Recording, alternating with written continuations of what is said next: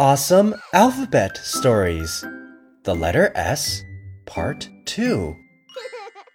Little Snake eats too much once again. Once slender, he is now round.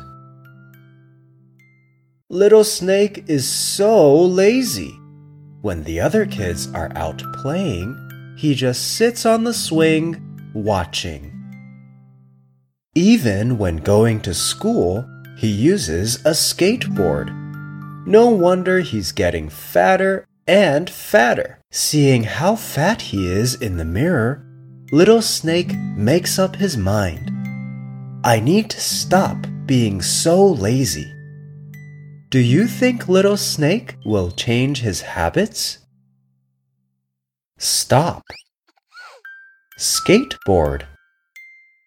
Swing. Snake.